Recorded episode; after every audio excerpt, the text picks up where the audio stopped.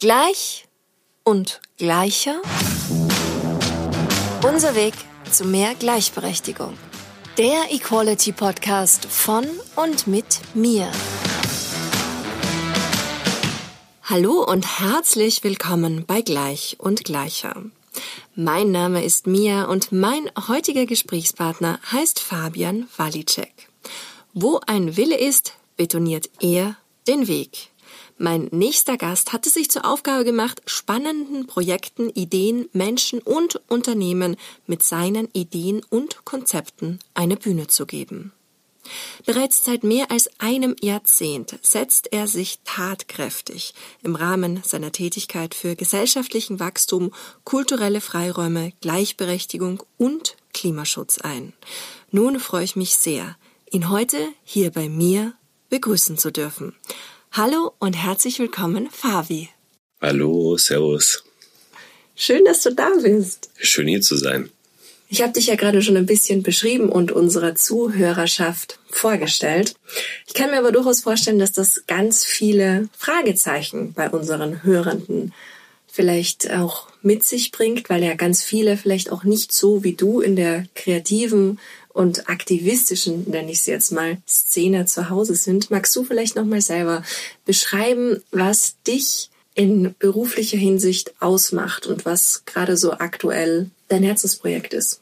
Ja, sehr gerne. Ähm, das ist immer für mich eine kleine Herausforderung, einfach aus dem Grund, weil ich ein Mensch bin, der immer in ganz vielen unterschiedlichen Projekten drinsteckt und in den unterschiedlichen Projekten verschiedene Rollen einnimmt. Also eine, einerseits ähm, habe ich zusammen mit meinem besten Kumpel Michael eine Brand Design Agentur mit dem Namen Kavenzmann, wo wir Unternehmen dabei helfen, zu einer Marke heranzuwachsen und vor allem auch gesellschaftliche Verantwortung zu übernehmen. Dort entwickeln wir einerseits die Markenpositionierung, also von der Markenpositionierung hin zum oder über das Corporate Design hin zur fertigen Website, also wirklich, was ist die Außen Darstellung der Brand, das entwickeln wir zusammen. Und da gehört natürlich auch die Werteentwicklung des Unternehmens bei und warum das Unternehmen überhaupt da ist.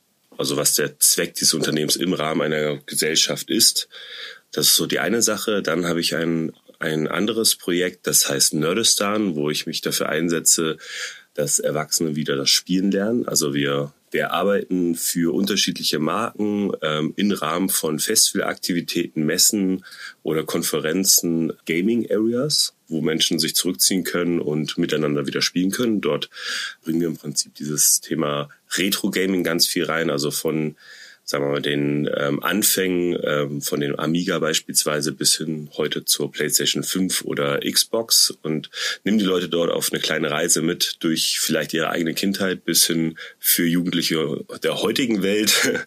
Geben wir die Möglichkeit dort äh, mit diesen alten Spielkonsolen und mit dieser alten Faszination, die mich beispielsweise damals auch, als ich mit vier den ersten Gameboy in der Hand hatte, ähm, mit auf diese Reise zu nehmen. Dann engagiere ich mich noch in der Music is a Passion Society e.V. für Gleichberechtigung in der Musikindustrie. Habe selbst noch einen anderen Verein, We Did Nothing Wrong Society e.V., wo wir uns für ähm, Künstler und Künstlerinnen einsetzen, um gesellschaftlichen Wachstum voranzubringen. Bei unseres Erachtens äh, die Kunst eine der Möglichkeiten ist, ein gesellschaftlicher Spiegel sein zu können. Also Künstler und Künstlerinnen haben für uns die Fähigkeit, ähm, ihre Emotionen in, in verschiedenen Werken wie Musik, Malerei, Bildhauerei etc. pp festzuhalten, um andere Menschen damit zu inspirieren, ohne gleichzeitig dogmatisch zu sein. Das ist so eins der Projekte noch.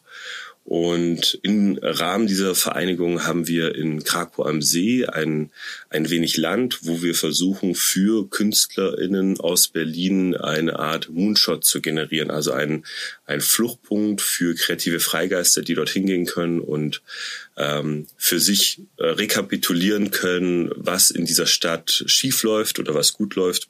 Das in einer künstlerischen Arbeit ähm, unterzubringen, das wieder aus in Krakow am See mit nach Berlin zu bringen, um dort die Menschen zu einem besseren Miteinander zu inspirieren.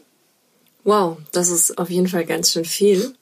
Woher kommt denn das, dass du da so vielschichtig unterwegs bist? War das immer schon so bei dir, dass du dir viele verschiedene Projekte gesucht hast? Ich würde sagen, äh, ich bin ein Mensch, der äh, schlecht Nein sagen kann. Und ich bin ein Mensch, der sehr schnell für ähm, Dinge begeistert werden kann. Und immer wenn es um das Thema Kunst, Musik, Festival, um äh, kreative Projekte geht, ähm, bin ich sehr schnell gehuckt und äh, sehe, und das würde ich sagen, ist einer meiner Talente, immer, was in diesen Projekten fehlt und schließe diese Lücke mit meinem Talent. Das heißt, das hört sich immer sehr viel an und dass ich überall die Geschäftsführungsrolle oder sowas vielleicht habe, aber das ist gar nicht so, sondern je nach Projekt bin ich in einer, in einer anderen ähm, Position verfügbar oder vertretbar und versuche eben das Projekt mit meinem Know-how nach vorne zu bringen. Das kann einerseits durch mein unternehmerisches Können vielleicht sein, andererseits kann es durch meine konzeptionelle und kreativen Fähigkeiten sein, dass ich das Projekt voranbringe. Und so versuche ich eben verschiedene Menschen eben mit mir, mit meiner Person und meinem Netzwerk zu unterstützen. Das heißt, ja, das macht mir besonders Spaß, also dass ich in unterschiedliche Rollen schlüpfen kann und eben Projekte nach vorne bringen kann. Und ich höre schon so ein bisschen raus, dass das auf jeden Fall auch deine große Leidenschaft sein muss, richtig? Meine Leidenschaft ist auf jeden Fall, kreative Projekte umzusetzen, ja. cool. Und ähm, ich möchte gerne noch ein bisschen mehr auf deine Firma, auf Kavenzmann eingehen und auf das Arbeitsumfeld, was du dir damit geschaffen hast. Was ist denn das Besondere an Kavenzmann? Was macht euch aus? Wie würdest du denn generell auch, vielleicht anders gefragt, diesen Brand-Building-Markt beschreiben, der ja vielleicht auch für andere nicht so geläufig sein mag?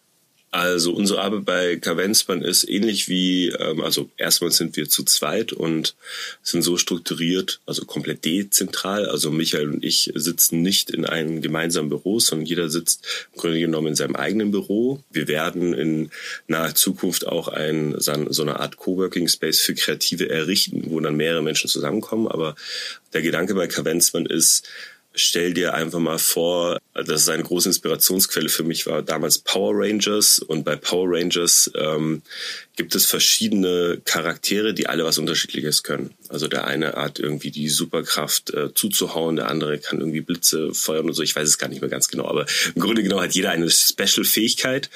Und ähm, man merkt schnell in dieser Serie oder in diesem Comic, dass wenn die Leute einzeln kämpfen würden, gar nicht so stark werden. Und ähm, wenn sie sich aber zusammentun, dann sind sie unschlagbar. Und das ist, war so zumindest meine Inspiration zu Kavenzmann, eine Art Roboter zu bauen, in dem verschiedene Kreative zusammen mit den Kunden oder mit anderen Menschen eben zusammenkommen, um gemeinsam diese, diese Welt zu formen. Das bedeutet, da kommt ein Texter kreativer zusammen mit einem Designer kreativer, ein Maler und ein, ein BWLer. Die setzen sich alle zusammen in unseren Kavenzmann, in diesen Roboter und haben dadurch die Macht, die Welt zu verändern und zu verbessern. So, das ist im Grunde genommen der Grundgedanke. Das heißt, wir arbeiten komplett dezentral mit unterschiedlichen kreativen Menschen zusammen und bauen für unsere Kunden im Grunde genommen eine Art Think Tank, also ein Gedankenpanzer, äh, beziehungsweise ein, eine, eine Taskforce, die, ähm, die auf den Kunden zugeschnitten ist, um ihm wirklich ähm,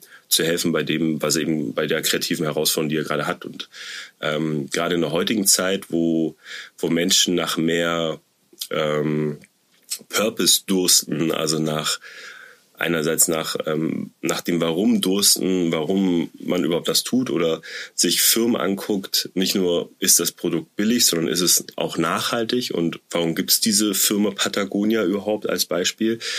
helfen wir den Leuten, diesen Purpose eben zu finden und den dann natürlich auch gestalterisch herauszu, herauszuarbeiten. Also das verstehen wir im Prinzip unter Brandbuilding. Das heißt, der Marke oder dem Unternehmen, was dazu gegründet worden ist, irgendwie ein Produkt oder eine Dienstleistung äh, an den Mann oder an die Frau zu bringen, ein Gesicht zu geben und den Menschen zu zeigen, warum diese dann in, äh, eben Marke ähm, existiert. Was mir persönlich auch sehr gut gefallen hat, das war diese, dieser Claim von euch, wir machen aus Werbebotschaften Wertebotschaften. Ja, das ist kein Claim von uns, muss man sagen. Das ist ein, ein Claim von dem Buch Storyseller, einer Berliner, sagen wir mal, Story Storytelling-Agentur. Ähm, Storytelling äh, ist im Prinzip auch so ein Marketingbegriff, nur dass Firmen anfangen müssen, Geschichten zu erzählen. Und sie sagen halt, sie nennen das, sie haben einen neuen Begriff gefunden, der heißt Story Selling. Und dazu gibt es ein Buch. Ich habe den Autor leider äh, gerade vergessen, äh, verlinken wir aber bestimmt. Großartiges Buch, wo es eben darum geht, dass Marken, die eine Geschichte zu ähm, erzählen haben, tiefgründiger sind und ähm, am Ende sich besser verkaufen, weil die Menschen eben gerade heute nach mehr Tiefgang dursten, wie ich schon gesagt habe. Und das war auch für uns eine große Inspiration, wie wir ähm, Grunde genommen mit welcher Methodik ähm, wir an die Sache rangehen. Also wir gehen immer heraus, was immer aus der Geschichte heraus. Also welche Geschichte kann diese Marke oder das Unternehmen, was gegenüber von uns sitzt, dann oder an seinem Tisch für uns sitzt, uns erzählen und wie können wir die dann gestalterisch umsetzen. Gibt es denn da auch Werte, die bei eurer Kundinnenwahl wichtig ist? Du setzt dich ja auch ein für Klimagerechtigkeit, für Gleichberechtigung. Sind das auch Werte, die wichtig sind, wenn ihr mit Menschen zusammenarbeitet? Auf jeden Fall. Wir haben ein eigenes Wertekonstrukt geschaffen, wonach wir das prüfen. Also ist es ein nachhaltiges Unternehmen, äh, beziehungsweise will das Unternehmen nachhaltig werden, was für uns auch ganz wichtig ist, weil wir müssen ja auch äh, gestehen, dass sind die Unternehmen, die heute sehr erfolgreich sind, eine Geschichte haben und teilweise schon über 100 Jahre lang sind, die äh, also existieren und die natürlich auch mit einem anderen Wertekonstrukt wie das, was heute modern ist, ähm, groß geworden sind. Und von dem her, ähm, wenn ein Unternehmen zu uns kommt und sagt, wir wollen nachhaltiger werden, wir wollen einen Wert für die Gesellschaft bezwecken oder wieder wertvoll sein für die Gesellschaft, ähm, dann helfen wir denen natürlich dabei. Also ich würde jetzt sagen, dass wir jetzt kategorisch eine Firma ausschließen, sofern sie sich zu einem besseren verändern möchte. Wenn sie jetzt hingehen und sagen, äh, ja, wir, ähm, wir verdienen unser Geld mit Massentierhaltung und das soll auch so bleiben, dann würden wir für so ein Unternehmen beispielsweise nicht arbeiten.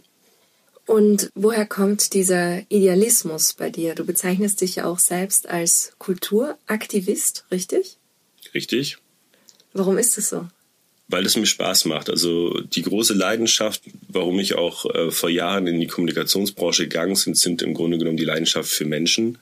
Und was mich immer fasziniert hat, ist eben, warum der Mensch das tut, was er tut. Und das versuche ich äh, mein Leben lang schon herauszufinden und ähm, habe da ganz viel Inspiration gesammelt auf diversen Festivals, wo Menschen in einem anderen Kontext auf einmal zusammenkommen und wunderbar miteinander auskommen, egal aus welcher ähm, Religion, welche Hautfarbe sie tragen, welche Sprache sie sprechen und ähm, habe aus diesem Antrieb heraus auch die verschiedenen Vereine mit gegründet, um eben herauszufinden, welchen Kontext können wir schaffen, in dem wir alle miteinander super gut ähm, klarkommen. Und warum dann natürlich Werbung und Kommunikation ist halt für mich einerseits die große Möglichkeit zu verstehen, warum Menschen unterschiedliche Produkte kaufen, worauf, äh, also gerade diese ganze Thematik Zielgruppendefinition oder Target Groups in Englischen, ähm, das fasziniert mich auch total. Also auch diese Schubladen, die da aufgemacht haben. Und es äh, erschreckt auch größtenteils mich immer wieder, ähm, dass das auch äh, zutrifft. Also dass diese Zielgruppen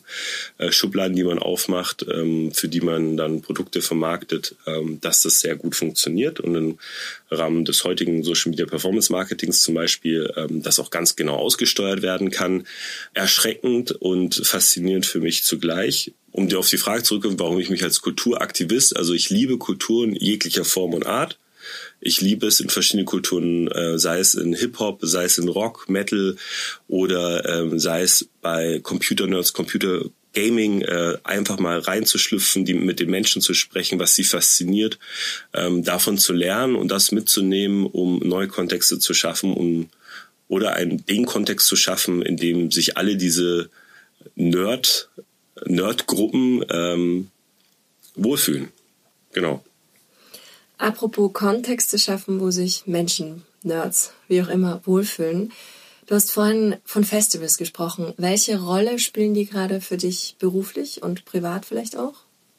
Hm, also privat natürlich, ähm, weil ich da ganz viele Menschen gucken kann und sehr viel über Menschen lernen kann. Ich habe selber jahrelang Festivals und Partys veranstaltet, also auch vor ähm, meinem hundertprozentigen Einstieg ins Berufsleben, wo ich immer mich schon benannt hatte, also Kontext, versucht habe, Kontexte aufzubauen und Menschen in diesen Kontexten zu steuern. Also das fing an, dass wir einen relativ großen Club gespielt haben und wir dann Sachen ausprobiert haben, wie dass wir die Floors erst nacheinander oder jede Stunde erst öffnen, um herauszufinden, ähm, welche Masse an Mensch man braucht, damit so ein Dancefloor auf einmal funktioniert, also dass Menschen tanzen auf einem Dancefloor und welche Mucke dazu gespielt werden muss oder eben, dass Leute sich von Floor zu Floor spielen müssen äh, oder ein, eine extrem limitierte Gruppe an Menschen erstmal reingelassen, um dass die vorfallen und so weiter. Da haben wir ganz viel experimentiert, bis wir dann große Festivals gemacht haben und es dreht sich immer darum, eben Menschenkulturen zusammenzuführen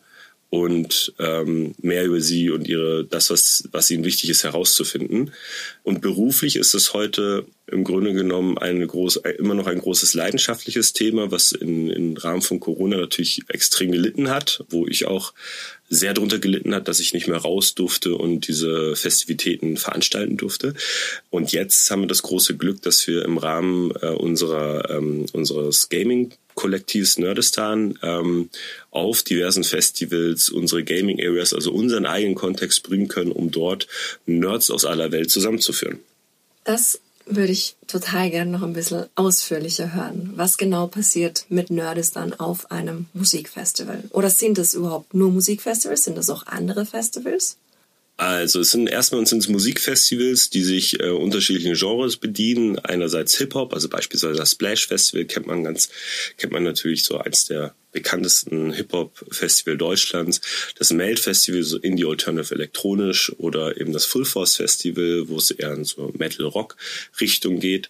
Und dort bieten wir den Menschen im Rahmen von Nerdistan, ähm, also wir erschaffen quasi auf einer 600 Quadratmeter großen ähm, Halle äh, Nerdistan, also ein Spieleparadies für Jung und Alt oder Junggebliebenen, um dort Rückzugsorte zu schaffen, wenn die Leute sich gerade auf ihren Main Act freuen oder warten, dass sie eben dort zusammenkommen können und wieder miteinander spielen können. Und das Großartige daran ist nicht nur, dass die Leute dann herkommen und mal Playstation spielen oder einen, einen Arcade-Automaten ausprobieren dürfen oder eine äh, Nintendo NES, sondern dass Leute und dort ich weiß gar nicht mehr, wer das war, der Homo Ludens, äh, also der spielende Mensch, äh, ähm, laut eines großartigen Schriftstellers, dessen Namen mir peinlicherweise gerade nicht einfällt, ähm, so der der wachste, der echte Mensch ist. Und so ist es schön zu sehen, wenn dann eben Menschen unterschiedlicher Couleur zusammenkommen und äh, einfach nur spielen und Spaß miteinander haben, ohne irgendjemanden zu judgen, was er für eine Hose trägt oder was er für eine Hautfarbe hat, etc.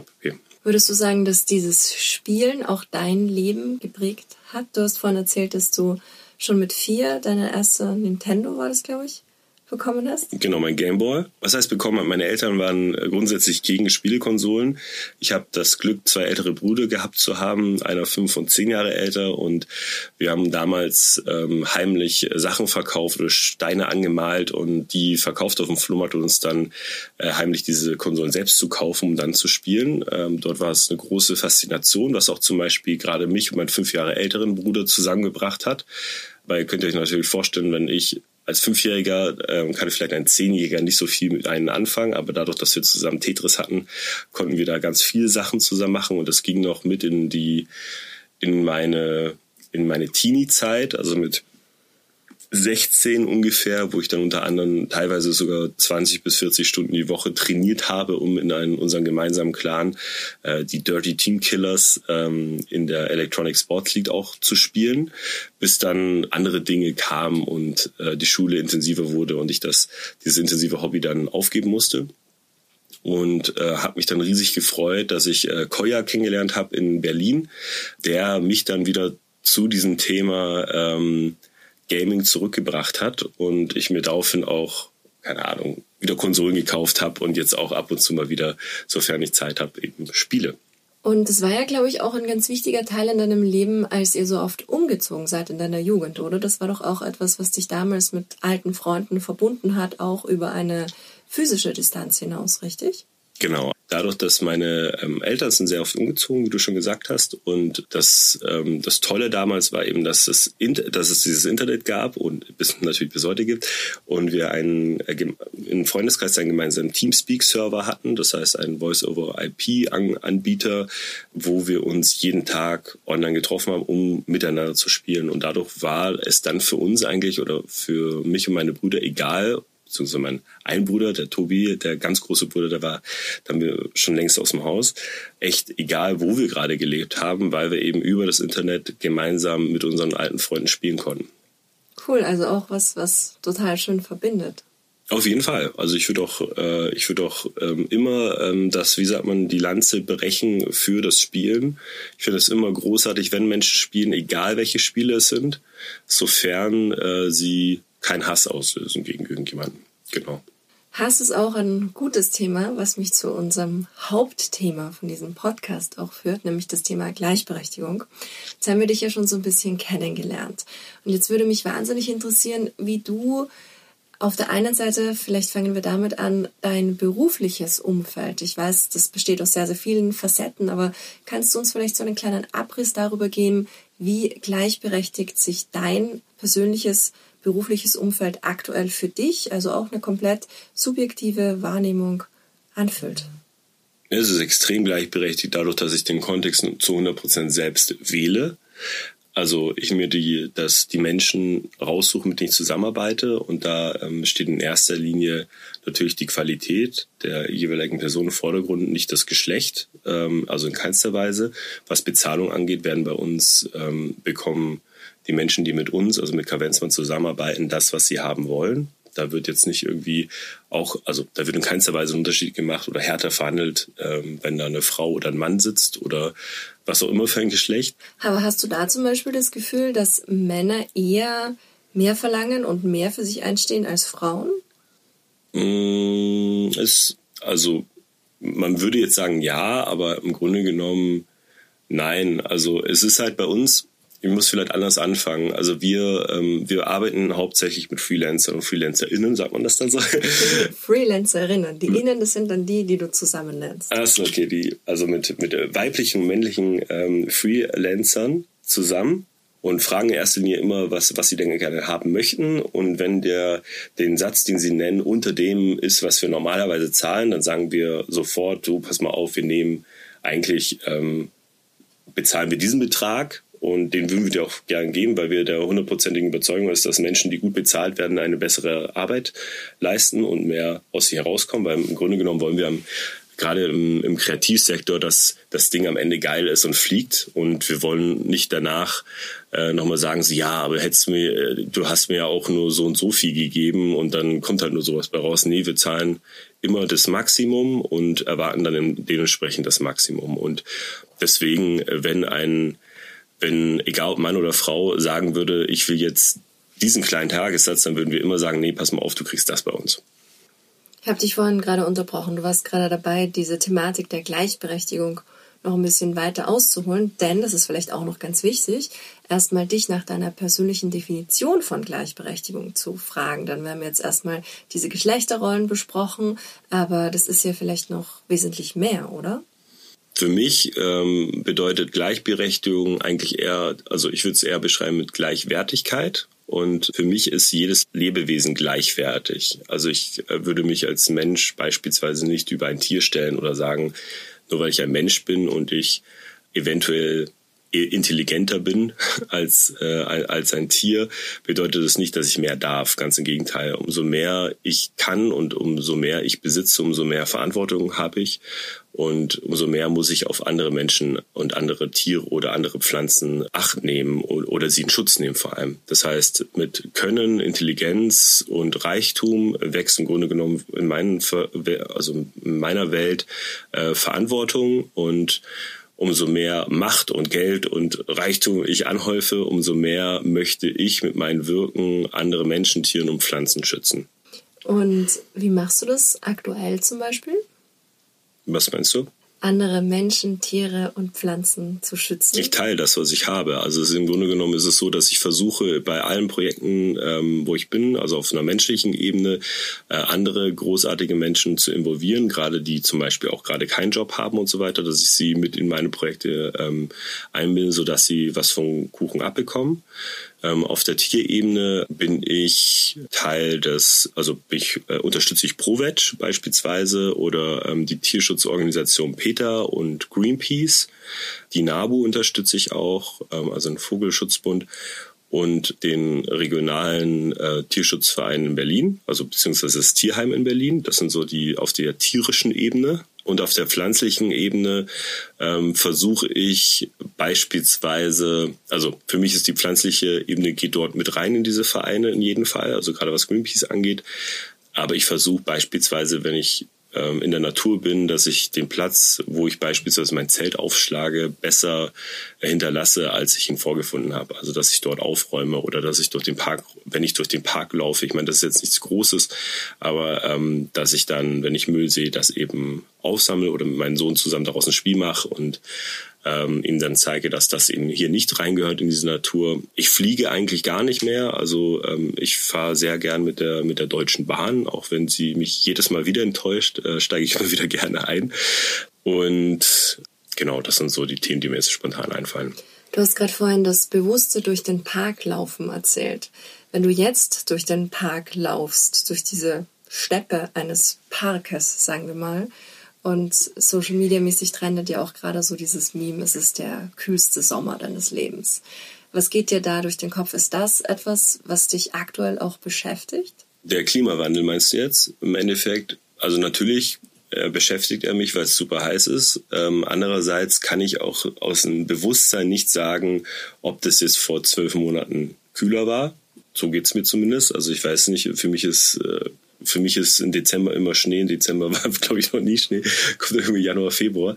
Klar beschäftigt er mich, weil weil es über den Medien und den Nachrichten ist und so weiter. Aber es ist jetzt nicht so, dass ich jetzt sage, ich laufe jetzt hier durch und sehe, es gibt keine grünen Wiesen gerade mehr, ähm, weil ich auch schon in Spanien war und in anderen Ländern, wo es eben auch immer heiß ist und da auch keine grünen Wiesen gibt.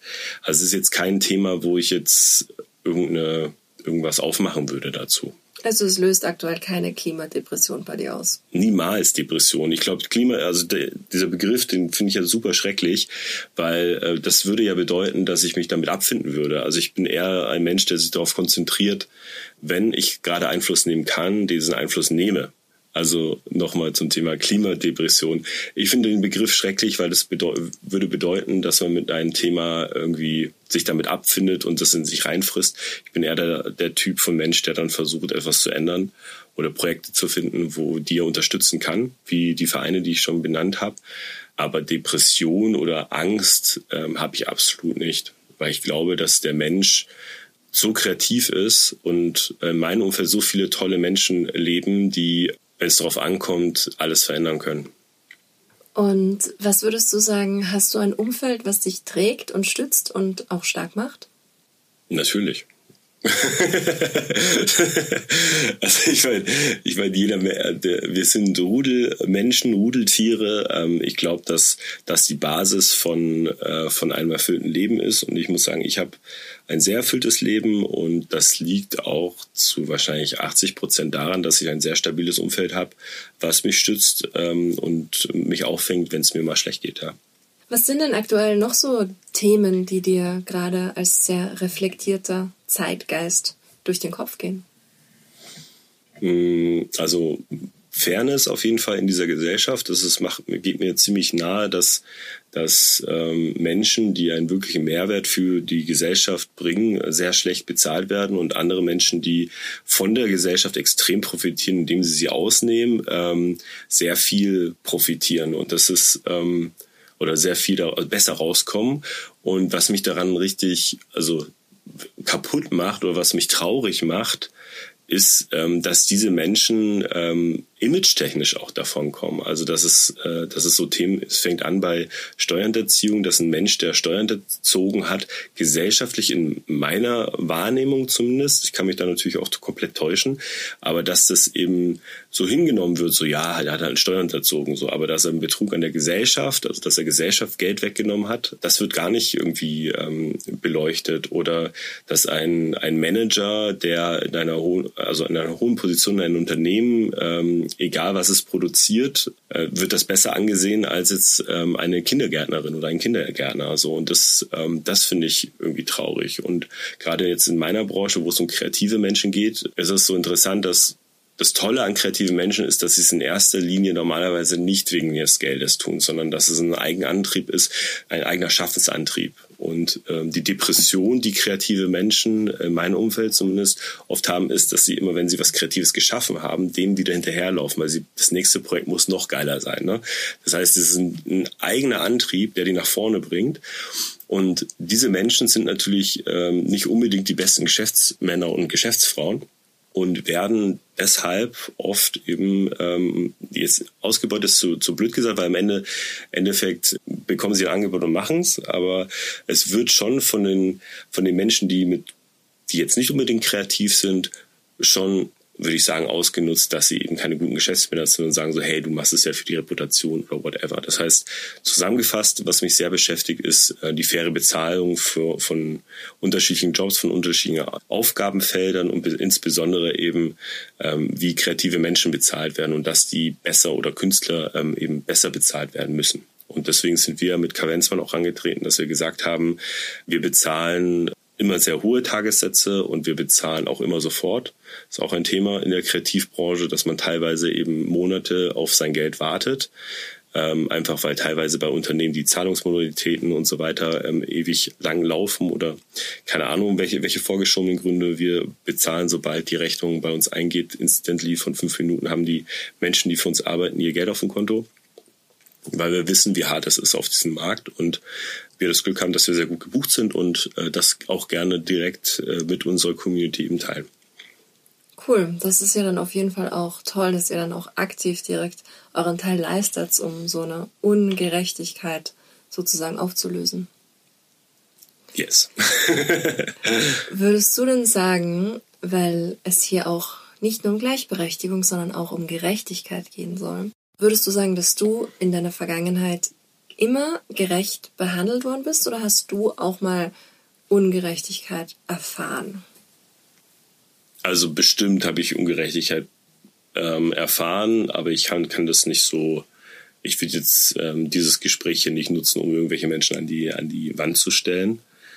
Wenn ich Ungerechtigkeit erfahren habe, habe ich mich im Nachhinein erstmal darüber geärgert, warum ich das hab machen hab lassen und andererseits habe ich daraus sehr viel gelernt und das einfach nicht mehr mit mir machen lasse.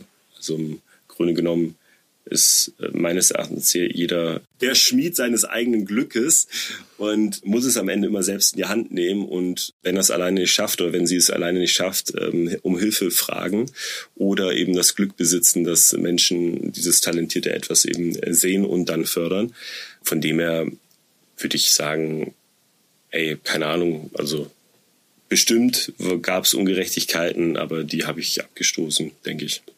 Okay, das ist ja auch schön. Ein gutes Learning auf jeden Fall, zu sagen, dass es darum geht, egal was dir passiert, auch immer das als Chance nehmen. Daran ja, auf jeden Fall immer nach vorne. Also es geht nicht nach hinten, es geht ja nur nach vorne. Und wir können die Vergangenheit nicht verändern und wir müssen äh, aus den negativen Dingen, die uns passiert oder die geschehen sind, müssen wir Kraft schöpfen, um weiterzumachen. Und wir dürfen niemals an Dingen zerbrechen, sondern wir müssen anfangen, äh, Dinge, die zerbrochen sind, wieder zusammenzukleben und vielleicht sogar verschönern. Da gibt es ja in Japan auch dieses schöne, ähm, eine schöne Tradition, die Dinge, die kaputt gegangen sind, äh, noch wertvoller macht, indem man sie eben flickt und dekoriert. Und das finde ich einfach, das sollte man anstreben und ähm, niemanden irgendwie in erster Linie judgen, sondern daraus lernen und Leute an die Hand nehmen und zeigen, wo der richtige Weg ist. Zumindest, wo wir denken, dass es der richtige Weg ist. Mhm. Du setzt dich ja auch für ganz viele Bereiche ein, von denen ich auf jeden Fall überzeugt bin, dass sie der richtige Weg sind, eben wie Gleichberechtigung und Klimagerechtigkeit. Aber du bist ja auch sehr fit, was Themen wie Veganismus und Feminismus betrifft.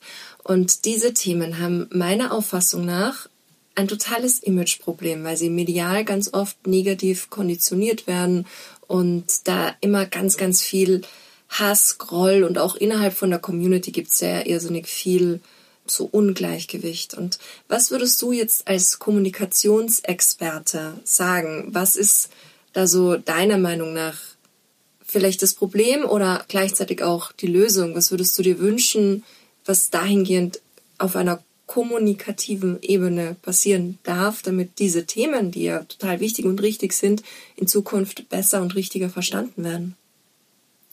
also es waren jetzt sehr viele Fragen auf einmal. Also die, ähm, um vielleicht anzufangen mit dem Thema Feminismus, ist für mich aus einer kommunikationstechnischen Sicht das Problem, dass dort, ähm, dass, dass es Feminismus heißt. Ähm, ich verstehe natürlich, warum das Feminismus heißt, einfach weil das weibliche Geschlecht in der Gesellschaft ungleich behandelt wird.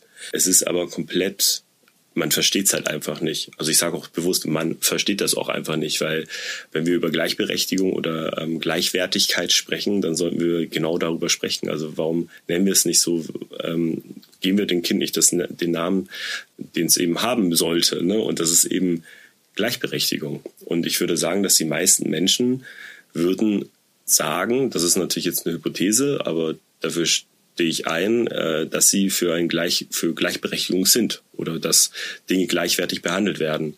Wenn wir über das Thema Feminismus sprechen, würde ich sagen, dass sich die meisten Menschen mit dem Begriff nicht auseinandersetzen, weil sie eben das Bild von einer Feministin dann wahrscheinlich in Hand, äh, im Kopf haben von einer ähm, kahl rasierten Frau, die äh, radikal auf die Straße geht und gegen Männer wettert. So, weil das ist das, das, was man vielleicht in den Medien mal gesehen hat. So, genau. Also der Name ähm, ähnlich wie, um da weiter zu sprechen, auch was Veganismus angeht, genau das Thema. Also ich finde, alles, was irgendwie sich radikal oder irgendein Ismus ist, klingt irgendwie abgehoben und überhaupt gar nicht zugänglich. Und deswegen sollten wir über, deswegen mache ich es in Amerika, wo man dann sagt, das ist plant-based, eine plant-based Ernährung, so, finde ich irgendwie spannender und, und netter, als zu sagen, ich ernähre mich vegan so, weil bei Vegan wieder so ein Politikum mitschwingt, was ich ja gar nicht vielleicht verkörpere. Ne? Also vielleicht möchte ich, ich, jeder hat ja unterschiedliche Gründe, warum er sich beispielsweise pflanzlich ernährt. Das kann die, das kann die Gesundheit sein, das kann der Tierschutz sein, das kann auch beides zusammen sein. Und deswegen würde ich sagen, lass uns einfache Wörter eben dafür verwenden, die jeder auch versteht. Was würdest du tun, wenn du die Möglichkeit hättest, das umzubranden, wenn dich die Weltgemeinschaft damit beauftragen würde? Was wären die ersten zwei Dinge, die du dem Veganismus und dem Feminismus raten würdest, neben der Umbenennung?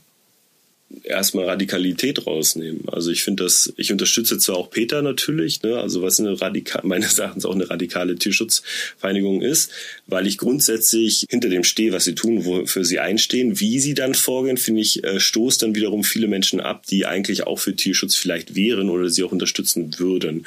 Das heißt grundsätzlich Radikalität rausnehmen ähm, und viel öfters den Dialog eben versuchen zu, zu finden und die Menschen eben an die Hand nehmen.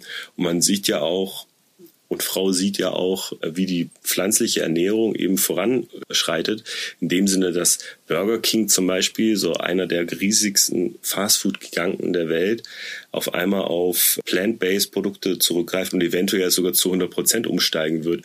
Der macht es bestimmt auch nicht, dieser Konzern, weil er die Welt irgendwie verbessern möchte oder so, ne, sondern weil er dort eben weiteren Profit sieht. Das ist aber jetzt auch nicht, äh, in der, dieser Welt leben wir nun mal. Aber da, das fängt dann an, bei Leuten auf einmal zu sagen, so, hm, ich probiere mal den äh, Whopper XXL mal plant-based und guck mal, ob der, ob der genauso schmeckt. Und dann, wenn er eventuell genauso schmeckt, dass er sagt so, hm, wenn ich die Wahl habe zwischen ich esse ein Tier und ich esse pflanzlich und es schmeckt gleich, dann doch eher wahrscheinlich die pflanzliche Alternative. Und das finde ich dann, finde ich super.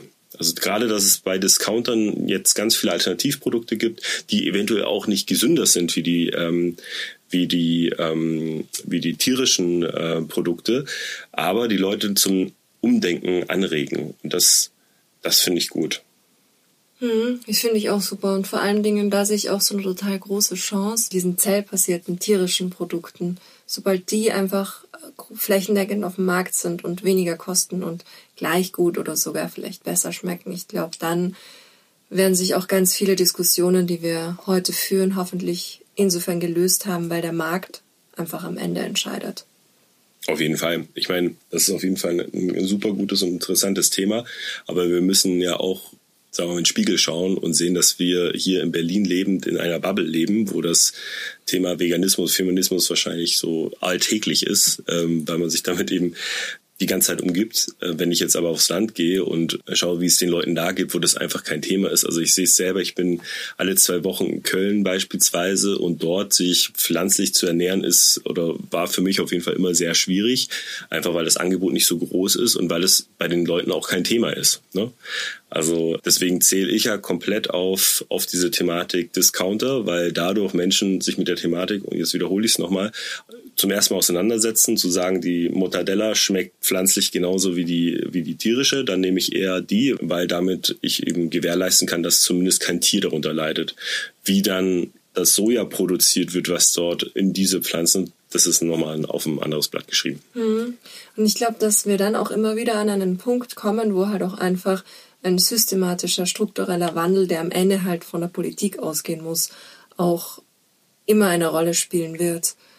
Weil ja, wir uns da noch so sehr dafür einsetzen können, aber auf der anderen Seite ist es halt auch immer so dieses System, was sich auch grundlegend noch ändern darf, oder? Genau, und das sind wir dabei, alle zusammen das System zu bestimmen, indem wir durch unseren Konsum das System bestimmen. Also ich habe ja auch früher mal für das Marketing für McDonald's arbeiten dürfen und dort auch reinschnuppern dürfen, wie mit welchen Herausforderungen so ein Riesenkonzern eben arbeitet. Und ähm, das ist auch so, dass eben der Konsument am Ende doch das entscheidet, was, was losgeht. Ne? Also ähm, was er eben isst und was er trinkt. Und wenn dann ein McDonalds nicht mehr Angst hat vor einem Burger King, sondern von einem von dem Rewe to go an der Tankstelle und so weiter und kleinen Burgerbuden auf einmal da, äh, keine Ahnung, der Bürgermeister in Berlin beispielsweise, dass McDonalds vor solchen kleinen Buden, die viel agiler sind, viel bessere äh, Qualität liefern können, ähm, Angst hat, finde ich dann schon oder fand ich damals total interessant. Also am Ende hat es der Konsument schon in der Hand, was er eben ähm, verbraucht und wie er verbraucht. Und ähm, wenn wir dort alle zusammen einen Strang ziehen, werden sich am Ende auch das System, das Große, nach uns richten. Hm. Du hast gerade schon sehr viele schöne, positive Zukunftsgedanken geäußert und das passt perfekt zu einem Thema, das ich auch sehr gerne mit dir besprechen will, nämlich deiner persönlichen Zukunftsutopie. Wie sieht die denn aus? Meine persönliche Zukunftsutopie sieht folgendermaßen aus, und zwar, dass ich durch alle Länder reisen kann, ohne dass ich einen äh, Reisepass brauche, weil auf der ganzen Welt die, ein, dasselbe Verständnis von Gleichwertig und Gleichberechtigung herrscht, dass es keine Ausbeutung mehr von Menschen und von Tieren eben gibt, weil es unnötig ist, weil genug Ressourcen vor Ort sind ich glaube auch ganz stark an die Digitalisierung, dass sie uns dabei helfen wird, ähm, die Menschen freier zu machen. Das heißt, dass wir nicht mehr arbeiten müssen, sondern nur noch die Jobs machen, auf die wir wirklich Bock haben. Das wünsche ich mir zumindest. Dass Kunst frei ist, frei von äh, kommerziellen Hintergedanken, vor allem Musik, wo äh, Kunst sehr stark äh, eben äh, kapitalisiert worden ist, dass das wieder frei ist. Und ähm, was noch alles, wenn ich mir alles wünschen dürfte, dass wir es geschafft haben, dass dieser Planet grüner geworden ist, saftiger geworden ist und wir weniger Parkplätze haben, sondern mehr Wiesen. Das klingt schön. Vor allem die Parkplätze und die Wiesen im Schluss. Stairway to Equality. Deine Steps zu mehr Gleichberechtigung. Jetzt gibt es noch eine letzte Kategorie in diesem Podcast.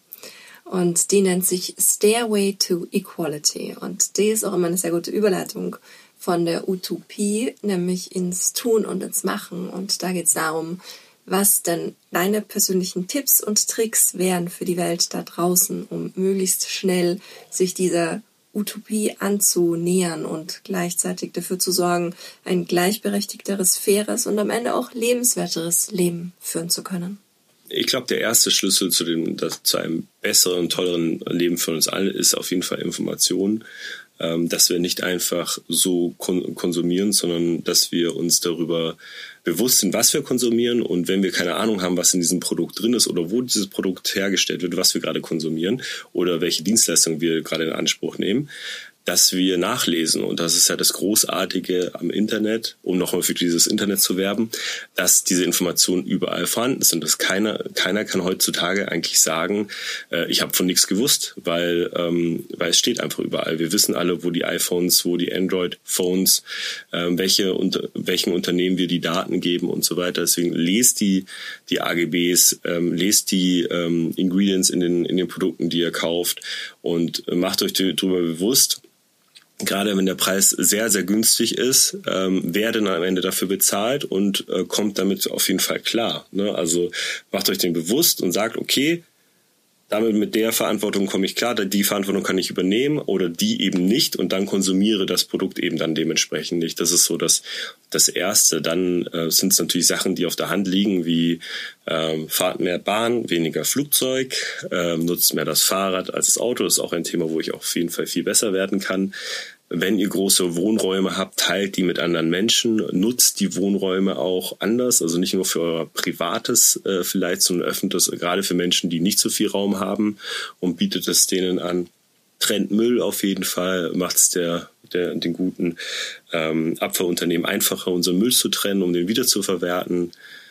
Tiere, Riesenthema für mich, Riesenherzensthema auf jeden Fall. Ähm, schaut eben, dass es Tieren in eurem Umfeld gut geht. Also pflanzt eure Balkone mit, mit äh, blütenreichen Pflanzen, damit Bienen wieder herkommen. Ich war total geflasht. Ich war letztes oder vorletztes Wochenende auf dem Gabisch Festival in Polen in einem wunderschönen Wald und habe da wirklich seit langem wieder Bienen gesehen, weil ich in dieser wunderschönen Berliner Hauptstadt wirklich die letzten zwei Jahre keine Bienen mehr gesehen habe. Was, und ich habe mich richtig gefreut. Also ich hatte Tränen in den Augen, wie ich diese Bienen dort gesehen habe, weil in Berlin nur Westen sind. Und ähm, was heißt nur? Westen sind auch total wichtig. Übrigens auch für alle, die es nicht wussten, unter Naturschutz. Deswegen killt die Viecher nicht, sondern ähm, lebt auch mit denen und respektiert auch diese Tiere. Und wenn ihr einen örtlichen ähm, ähm, Tierschutzverein habt oder sowas oder ein, ein Tierheim, äh, auch da, die freuen sich auch über jegliche kleine Spende und die kommt halt wirklich auch bei den kleinen süßen Hunden und Katzen, Vögeln, Hasen auch an. Das ist auch so ein Thema. Und wenn ihr für das Ganze gar keine Zeit habt, posten wir hier unter diesem Podcast so eine Riesenliste an großartigen Vereinen, die man unterstützen kann, ähm, die dann die Arbeit für dich, für euch ähm, tun. Das ist so werden. schön. Perfekt. Ähm, eine schöne Empfehlungsliste. Die gibt es dann später noch in den Show Notes. Hast du sonst noch was, was dir am Herzen liegt, was du an dieser Stelle mit der Welt da draußen gerne teilen möchtest? Vielleicht an alle Unternehmer ähm, würde ich nochmal äh, ans Herz legen, einfach nochmal zu schauen, ähm, was man so alles aus dem Unternehmen, ähm, was man so selber führt oder hat oder beteiligt ist, rauspressen kann und nicht in rauspressen im Sinne von, wie viel, dass man noch mehr Geld rauspressen kann, sondern wie kann wirklich das Unternehmen ähm, äh, Teil von gesellschaftlichem Wachstum werden. Also welche Verantwortung kann das Unternehmen neben der Verantwortung, die sie den Mitarbeitern eben und Mitarbeiterinnen hat, ähm, inne trägt, ähm, noch übernehmen? Und wie kann das Unternehmen die Welt schöner machen? Und darüber würde ich mich sehr freuen, wenn sich mehr Unternehmer eben das auf die Fahnen schreibt und vor allem auch also nicht nur, weil man das jetzt gerade so macht, wir wollen jetzt alle nachhaltig werden, sondern das wirklich auch lebt und das mit in die, ähm, in die Kultur des Unternehmens zu übertragen. Genau das würde ich mir sehr wünschen. Schön. Das ist ein toller Gedanke. Vielen Dank, dass du ihn mit uns geteilt hast und vielen, vielen Dank auch für dieses sehr inspirierende Gespräch. Danke, dass ich äh, hier sein durfte. Vielen herzlichen Dank fürs Zuhören. Das war Gleich und Gleicher euer Equality Podcast von und mit mir. Damit ihr auch in Zukunft keine Folge mehr verpasst, abonniert den Podcast und folgt mir auf Instagram.